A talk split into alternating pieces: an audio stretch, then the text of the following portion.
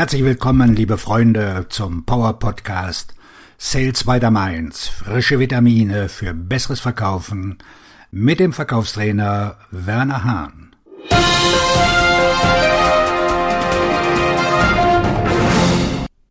Heute mit dem Schwerpunktthema der beste Zeitpunkt für den Versand von E-Mails. Vertriebs-E-Mails sind ein wirksames Mittel, um potenzielle Kunden zu erreichen und auch Leads zu generieren. Der Erfolg einer Vertriebs-E-Mail-Kampagne hängt jedoch in hohem Maße vom richtigen Zeitpunkt ab. Wird eine E-Mail zum falschen Zeitpunkt verschickt, kann dies zu niedrigen Öffnungs- und Antwortraten führen, was letztlich eine Verschwendung von Zeit und Ressourcen bedeutet. Was ist also der beste Zeitpunkt für den Versand von E-Mails? Finden wir es heraus. Erstens. Vermeiden Sie montags und freitags. Der Anfang und das Ende der Arbeitswoche sind für die meisten Menschen am geschäftigsten.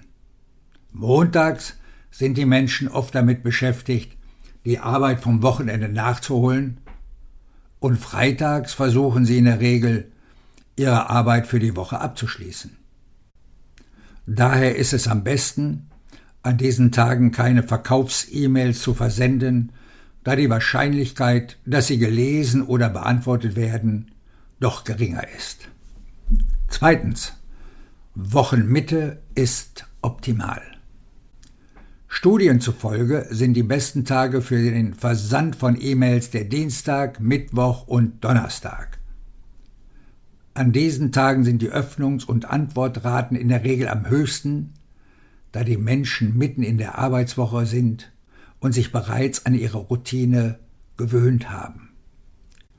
Außerdem gehen E-Mails, die an diesen Tagen verschickt werden, nicht so leicht im Rückstau vom Wochenende oder in der neuen E-Mail-Flut vom Montag unter.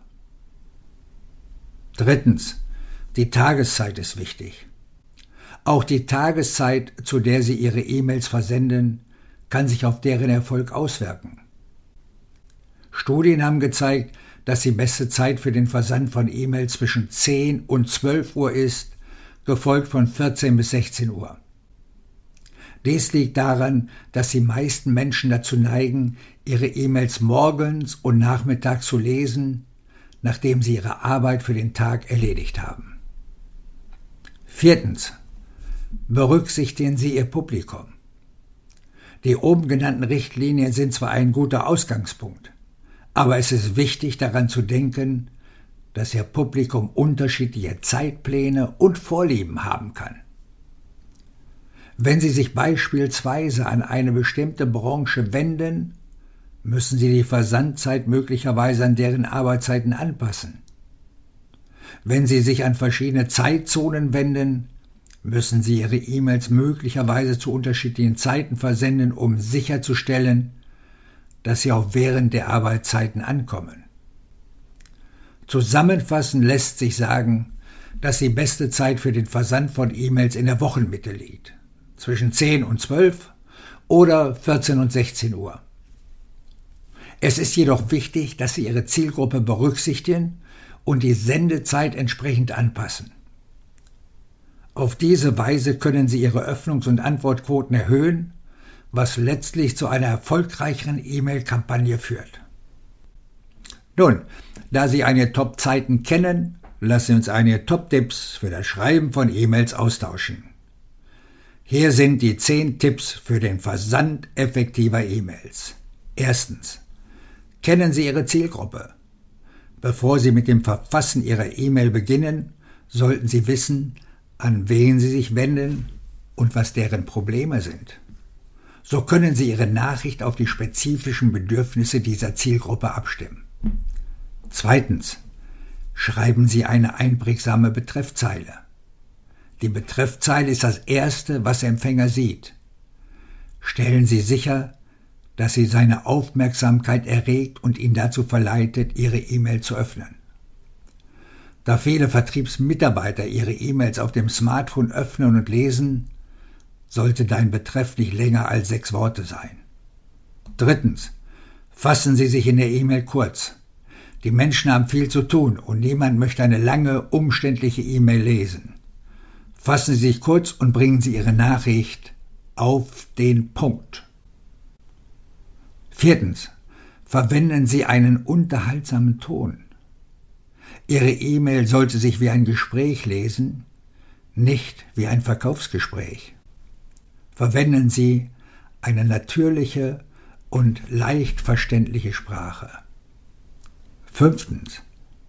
Personalisieren Sie Ihre Nachricht.